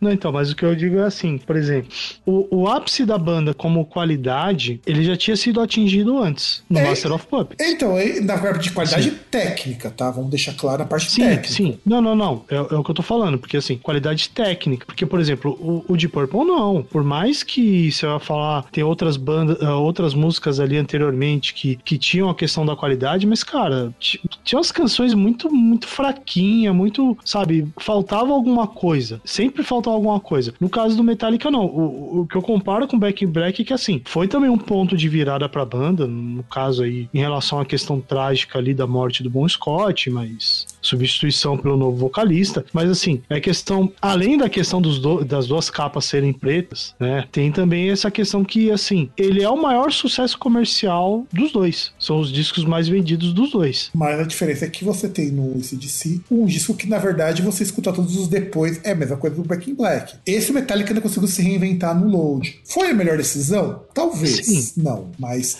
Não, na, na, verdade, na verdade, o que eu acredito é que é o seguinte: o Load ele é é, na verdade, ele, ele só é o, o curso que continua no que foi iniciado no, no Black Album. Não, sim, algumas coisas. Mas é muito diferente a pegada. É, assim, é não, muito... é, é, é, não, eu concordo com você. É diferente. Mas justamente porque, assim, o, o, o, Black Album ele é o começo. E ali, o, aquilo que se iniciou no Black Album, a, as repercussões foram até chegar no load ali. No reload você tem o resto daquilo, né? E depois os caras foram voltar ali e repensar outras coisas. Mas aquilo que. Porque, por exemplo, se você for pegar, uh, um, um, processo que houve foi que as músicas no Black Album começaram, são mais acessíveis. São, são. E menores até. Não, né? não, não, não, não tem questão em relação à qualidade. Em relação simplesmente a. São, são músicas que são mais fáceis, assim, que são cativam mais rápido. Tanto que por isso que o álbum teve o, o sucesso que teve. Elas são mais teve acessíveis. E ainda tem, né, cara? É difícil mensurar o sucesso do Black Album. Ah, não, não, não. Isso aí não, não questiono. É, é uma coisa que não dá pra questionar. Por mais que eu possa chegar e falar, ah, mas eu não vou, ah, eu não gosto tanto assim tal e até mesmo minha opinião sobre algumas músicas até já, já era uma, mudou e depois já mudou de novo. Mas, cara, é, é um disco que não dá para ser questionado. Nem questionado. questionado ele não pode ser. Não, e assim, ó, pra, pra, como eu falei no coisa do programa, é o meu disco favorito do Metallica? Muito longe de ser meu favorito. O meu favorito, por incrível pare que pareça, é o disco do Kional. Porque a primeira música do Metallica que eu escutei foi do Kional. Acho que você até deve imaginar qual foi. Que também tem um riff inconfundibilíssimo amo aquele riff. Eu acho ele um dos riffs mais geniais do Metallica, que é o riff de Seek and Destroy. Eu acho que você ia falar que era de Metal Militia por causa do Fúria MTV. Cara, eu nem gosto tanto do, do Metal Militia. É que o Fúria MTV tocava Seek and Destroy e Metal Militia, tocava as duas. Sim, é, é que no é que no começo, o começo da, da abertura era Metal Militia, né? Que é aquele tan, tan, e aí depois vinha aquele tan, Então, esse riff eu acho foda. Cara, esse riff eu Sim, acho cara, é... cara, eu acho do caralho arpejozinho assim é. E é um arpejo ridiculamente fácil de fazer. O foda é isso. Ah, cara, então, a nota, assim, as notas, assim, é fácil, sim. É uma, é uma progressão lá muito difícil, apesar de não ser, não ser muito comum ali. Mas, cara, é, é um negócio que, tipo, quando a pessoa toca aquilo, que ela toca direito, assim, aquela hora que você toca e fala, porra, ficou bom, é um negócio que é. Porque a gente tá falando de riff de uns caras de 17 anos compuseram. Então, eu acho Ah, foda. mas isso é de menos, cara. É genial. Eu acho foda. E eu sei que o seu disco favorito também não é o, o Black Album, né, César? Fala aí o seu disco favorito do Metallica. Ah, mas aí o ouvinte já sabe. Eu já falei que o meu disco favorito é em relação à guitarra, meu disco favorito. Não, eu falo no geral, eu falo geral, geral. Eu não tô falando de aspecto. Cara, mas eu geral. tenho dois favoritos, porque assim, eu tenho o Injustice for All, que para mim, em relação a disco de parte de guitarra, é praticamente perfeito. E eu tenho o Ride the Lightning, que é o primeiro disco que eu comprei. E, e é o disco que tem assim a. Foi é aquele negócio. Foi a música que quando eu ouvi em 99 ao vivo, eu falei, cara, pra mim tá bom. De show pra mim tá bom. O que eu queria ouvir de show eu consegui ouvir, que foi essa música. E foi. E, e é aquela questão de você ouvir a música e falar, caralho, mano, puta, pra mim foi melhor do que eu ouvir no disco. Qual, foi a, qual foi a música? Black? E não, e até tem um ponto que é interessante, porque assim, que é uma coisa que mostra como a Record é uma bosta. Porque assim, eu, eu tava pensando uma coisa semana passada, é até curioso, sem querer estender muito, que eu parei pra ouvir essa música tal, eu parei, cara, comecei a me questionar assim, falei, cara, mas pô, por que, que você gosta dessa música? Fui pensando assim, tal, falei, aí parei assim, né? Aí lembro que, pô, por exemplo, tem os dias que eu volto aí do trabalho, eu saio 9 horas da noite, eu chego aqui e tá minha mãe ouvindo, tá minha mãe assistindo aquela novela da Record, que obviamente é novela sobre a Bíblia. É, e sei lá, é, é, horrível esse negócio, eu odeio essas obras da. Ah, eu, eu odeio essas obras televisivas, mas a Record tem um lugar especial nesse caso. É, e aí eu parei para pensar nessa música e falei, cara, mas por que, que você gosta dessa música? Eu falei, porra, parei assim, falei, porra, mas, cara, é um tema bíblico, cara. Aí eu comecei a pensar, falei, caralho, verdade, né? Aí eu parei, eu pensei, mas, pô, mas você vê como que a Record é escrota, tipo, por exemplo, é um tema bíblico, é. Mas, poxa, você já começa o instrumental que, pô, você tem uma saraivada de riffs ali, solos, a construção da música é uma construção que é interessante, o interlúdio da música tem. E sem contar que aquele negócio é um tema bíblico, só que, por exemplo, o cara não vai falar, ah, é Moisés, não sei das quantas, ah, é Josué e papapá. É, não, é Creeping Death. Ponto. Death, é isso. Só questão de muda o foco ali, cara, e, e muda totalmente, tá ligado? É, é, é um negócio que poderia, por exemplo, é um negócio que poderia ser um, um Marriage to Metal, mas não é. E, e é muito melhor porque não é. Creeping Death é assim. É aquela música também para sempre uma grande homenagem, porque o Renatão, amigo que eu falei no começo do programa, ele era fã de duas músicas do Metallica: Creeping Death e For Horseman. For Horseman também tem, uma, tem uns momentos ali, um. Tipo, é, que ele tem um interlúdio ali tal, tem uma hora ali que ele, que ele muda o andamento também. Tem um negócio meio cavalgado lá que é. Nossa, cara. Mas, mas, mas Creeping Death, cara. Puta. Não, Creeping Death eu amo aquela, aquele comecinho de bateria do Creeping Death. Eu acho a bateria dele, caralho. Aquele, aquele comecinho de bateria que entra junto com o riffzão seco do Creeping Death. Sim. É. Nossa, cara, é. E, e, pior que ele tem uma. Tem um momento ali que ele faz um. Nesse riff de entrada, que tipo, tem uma coisa que eles também fazem em battery, que ele faz, por exemplo, uma guitarra, ela faz uma harmonia ali que é um power chord normal. A outra, ela faz o power chord invertido. Tipo, ele meio que. E tipo, ele dá uma, uma dissonância, assim, um negócio que, tipo, você ouve os dois assim, te dá uma, uma sensação assim de preenchimento, assim, de, de completude, sabe? É que, não, é que não é exatamente uma dissonância que ele faz, ele só toca com, no, no tempo contrário, no, nos tempos ímpares, né? Mas assim... Não, não, a nota também, as notas são diferentes. Tem uma, um, um intervalo meio estranho ali. Mas não é dissonante. Porque, por exemplo, dissonante você vai ver em é, é battery. É... Battery é dissonante. Mas porque foi composto desse jeito. Essa não tem dissonância, não. Tipo, ele, ele tem um. Ele tem um intervalo estranho ali, tipo, um, meio que uma inversão no intervalo ali. Então, porque toca no tempo No, no intervalo entre as notas, sabe? Sim, é Só que, tipo, os dois soam ao mesmo tempo. Eu, eu falei dissonante porque assim, porque você tem as duas tocadas ao mesmo tempo. Você tem o power chord de um lado, normal ali, comunzão, né? É, tônica e quinta, né? E você tem o outro ali que você tem aquela inversão e que.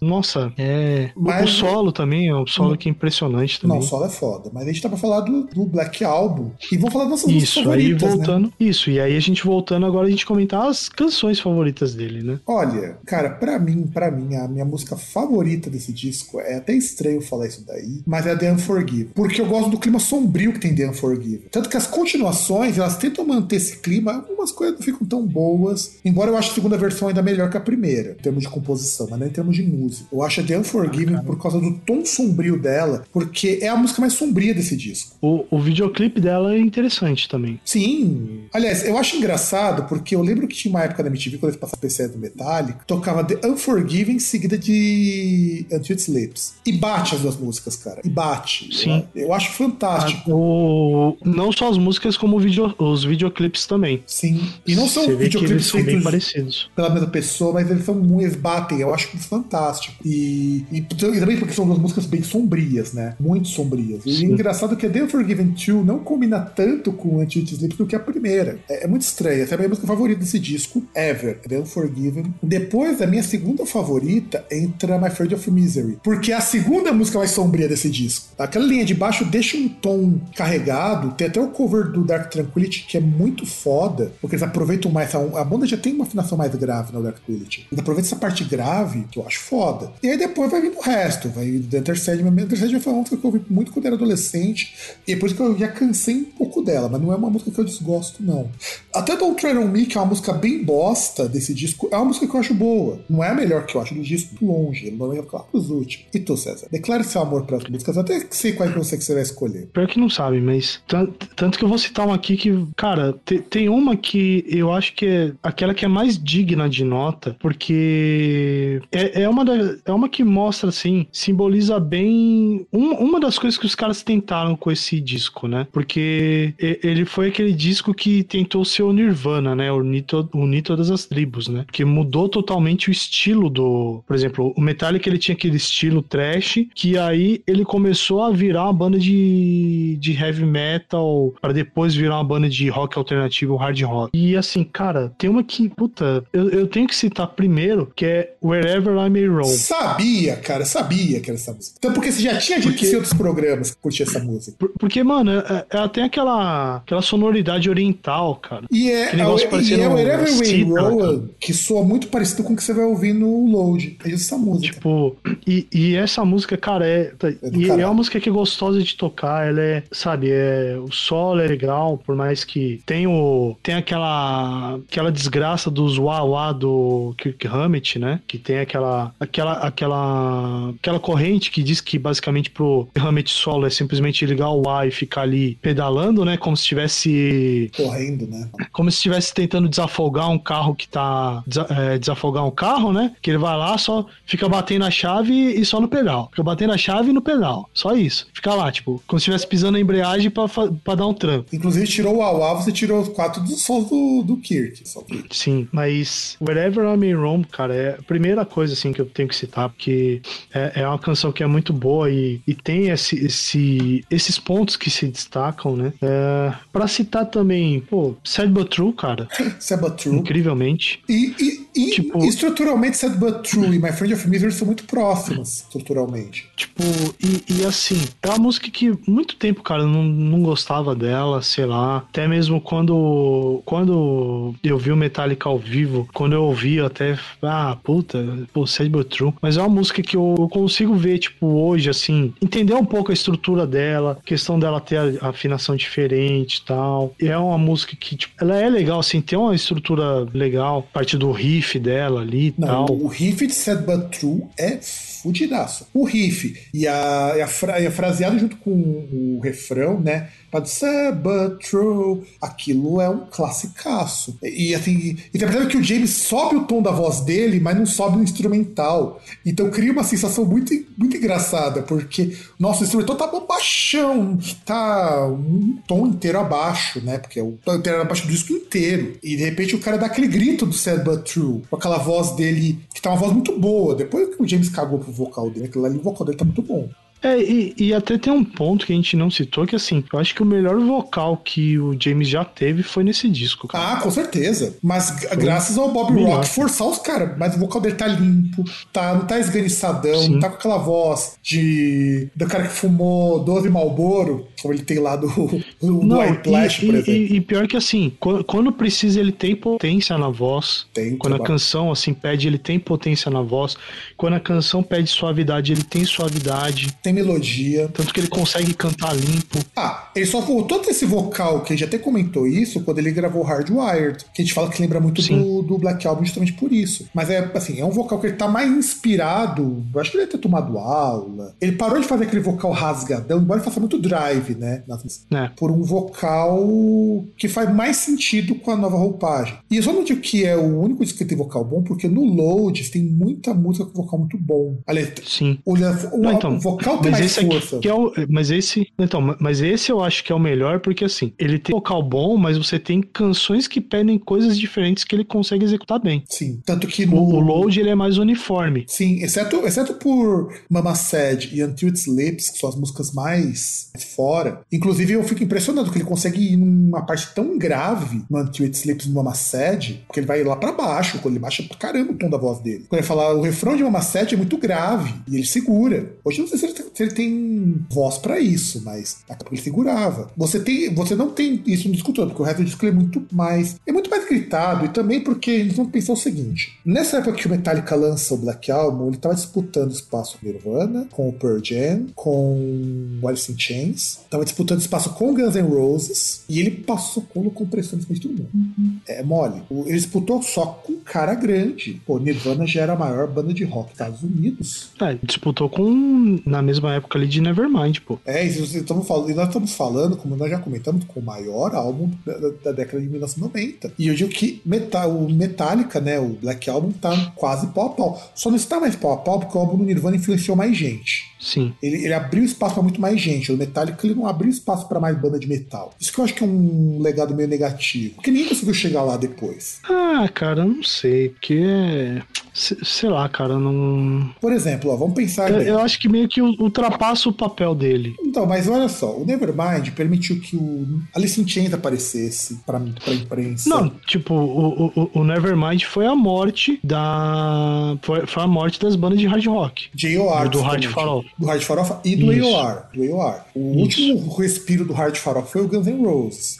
Sim. só ele. Só e, ele. E, e, e porque, o, e porque o Guns N' Roses também, assim, ele, ele teve algumas coisas diferentes que conseguiram manter ali, por exemplo, questão de lançar um disco, é, dois discos na mesma data, que na verdade era para ser um disco duplo. Eles investiram muito a num, presença... num instrumental muito bom também, que era uma coisa que as bandas de hard rock Sim. era um instrumental muito pomposo e eles não vão fazer uma coisa um pouco mais pesada e técnica. Sim, e, e, você pega que as canções também elas eram um pouquinho mais sérias, não era toda aquela presepada de é, é, vou beber, vou beber Jack, vou comer todo mundo. São, são coisas diferentes, que você tem o último respiro lá no Use Your Illusion. É, você tem a questão do, de ter o, o, o, Guns N' Roses na trilha sonora de um dos maiores discos ali do, do começo da década. Maior filme, falando. É, fi, é, filmes, desculpa. Um dos maiores filmes dali do começo da década, né? Tipo, é, não foi é trilha sonora de Exterminador do Futuro, porra. Exterminador do Futuro 2. É, simplesmente o maior filme da franquia. E assim, não só isso, você tem que lembrar que são eles e o Def Leppard, né? O Def Leppard também é uma banda gigantesca. A gente aqui no Brasil não imagina também o Def Leppard, mas nos Estados Unidos é uma banda tão grande quanto Guns N' Roses. Sim. Então, assim, você tem só esses respiros. O Grunge abriu toda uma cena e depois fechou quando o Bob morreu, mas essas bandas já estavam estabelecidas. Se não fosse pelo. E o Grunge é revisitado até hoje, poxa. Eu tava ouvindo uma música de uma menina do Soft Cult, que é uma menina que faz indie, com um negócio meio shoegaze. A última música delas é com influência de Grunge. O Grunge influenciou o Blur. O melhor disco do Blur é um disco de Grunge, inclusive. É, que o, o, o Grunge é aquele negócio. Além do, do Grunge em si ter, ter uh, tido essa ascensão e até permanecer aí alguns artistas por, por um bom tempo, até mudando, você teve uma leva ali que abriu o caminho também pro rock alternativo e tudo aquilo que brotou do rock alternativo. Bom seja bom, Nirvana abriu pra muita gente. É, uh, rock,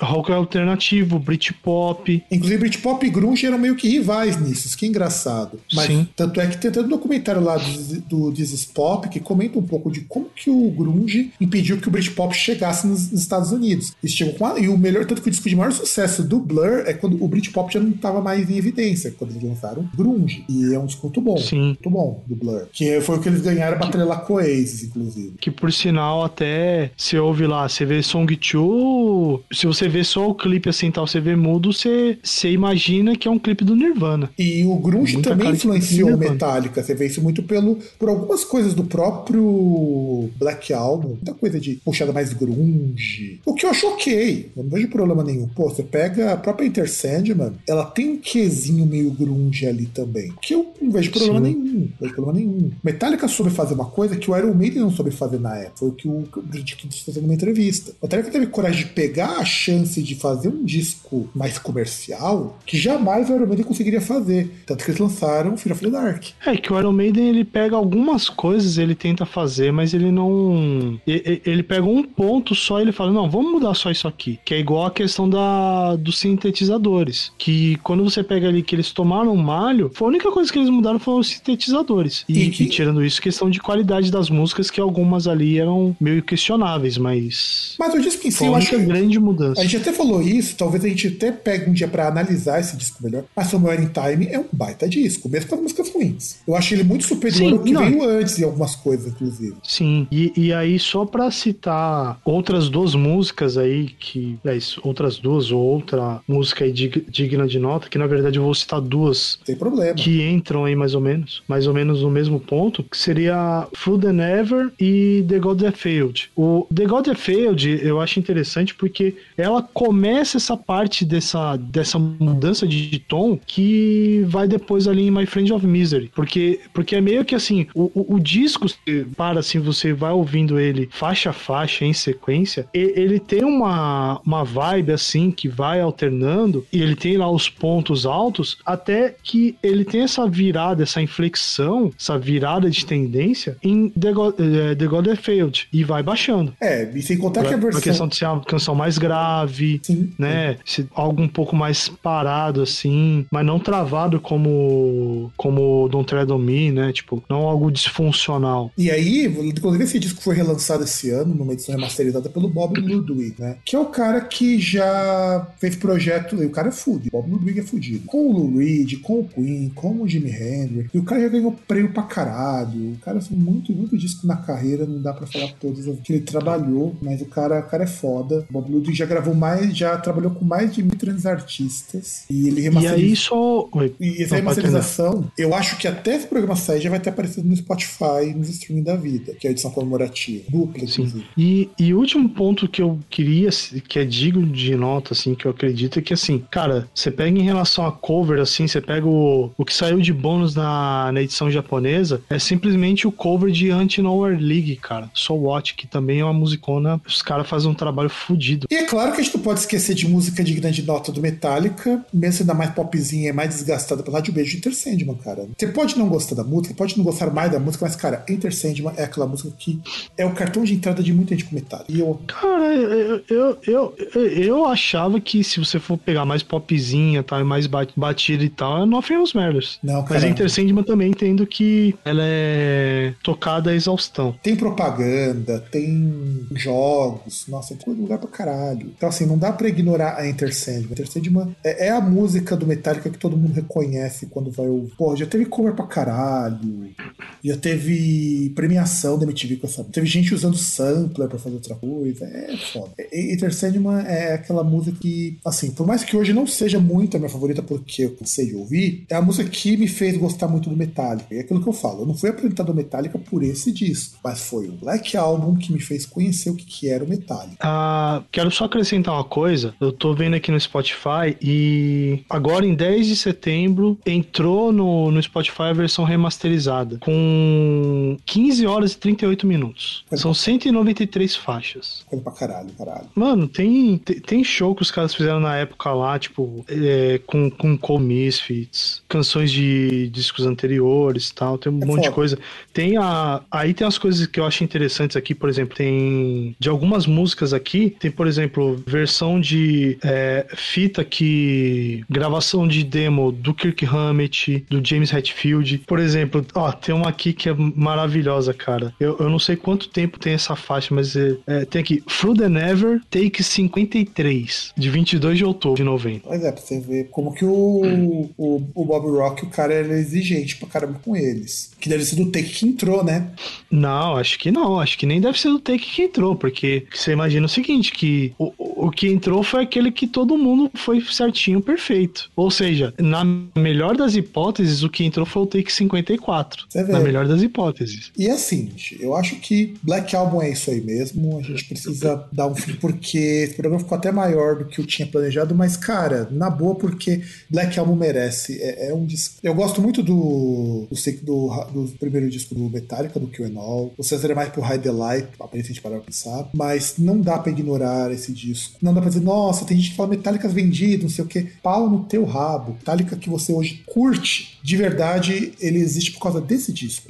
Senão ia ser mais uma banda underground que não conhece. É, eu, eu não digo Metallica que você curte existe por causa desse álbum, mas assim, por causa desse álbum que, se não fosse a pandemia, você estaria aí há 3, 4 anos vendo Metallica toda. vendo show do Metallica todo ano. Exato. E é isso, cara. Eu acho que o legado é esse. E nossos dados, assim, por acaso aquele contato, é contato.groundcast.br, arroba groundcast no Twitter, groundcast.com.br no site, Groundcast Brasil Instagram. E eu acho que eu não esqueci nada. Ah, e Groundcast você procurar lá no, no Facebook. E é isso. Tem algum tipo de recado, César? Cara, isso que é foda, eu falei muito, mas tinha um ponto que eu queria que eu queria falar que é o seguinte: não sei se você lembra que em 2015 teve toda uma uma galera falando assim, uma repercussão, porque a gente chegou naquela data do futuro do De Volta pro Futuro, né? Lembra? Lembro. E aí começaram a falar, tipo, a Nike lançou tênis. aquele tênis lá com velcro e tal, né? E aí os caras, pô, mas a gente não tem hoverboard. O hoverboard não. É hoverboard. É hoverboard. A gente não tem o carro voador e tal. Só que agora você pensa, cara, eu, eu, eu, pensei uma coisa essa semana também, que é o seguinte: na verdade, a gente está vivendo o futuro do De Volta pro Futuro. O futuro do Biff Tannen que achou o almanac. Sentido. Porque, cara, a gente vive o futuro, a gente vive o futuro que, mais do que nunca, a gente depende de dessas tecnologias já ultrapassadas de combustível fóssil. É, o, o, o, todo mundo idolatra uns arrombados rico que, que destrói o planeta e acaba com a qualidade de vida de todo mundo, só pro cara ser mais rico Você vê um monte de. E, e, esses caras que casam com um monte de mulher que os caras vai e, e deixa o corpo todo plastificado e com a cara toda deformada ali por N motivos, né? Passagem do tempo, mais procedimentos errados aí que os caras fazem. Então, eu só queria dizer parabéns aos envolvidos, porque a gente vive. A, a vida tá imitando a arte. Finalmente a gente vive o futuro do De Volta pro Futuro. Só que o futuro é errado.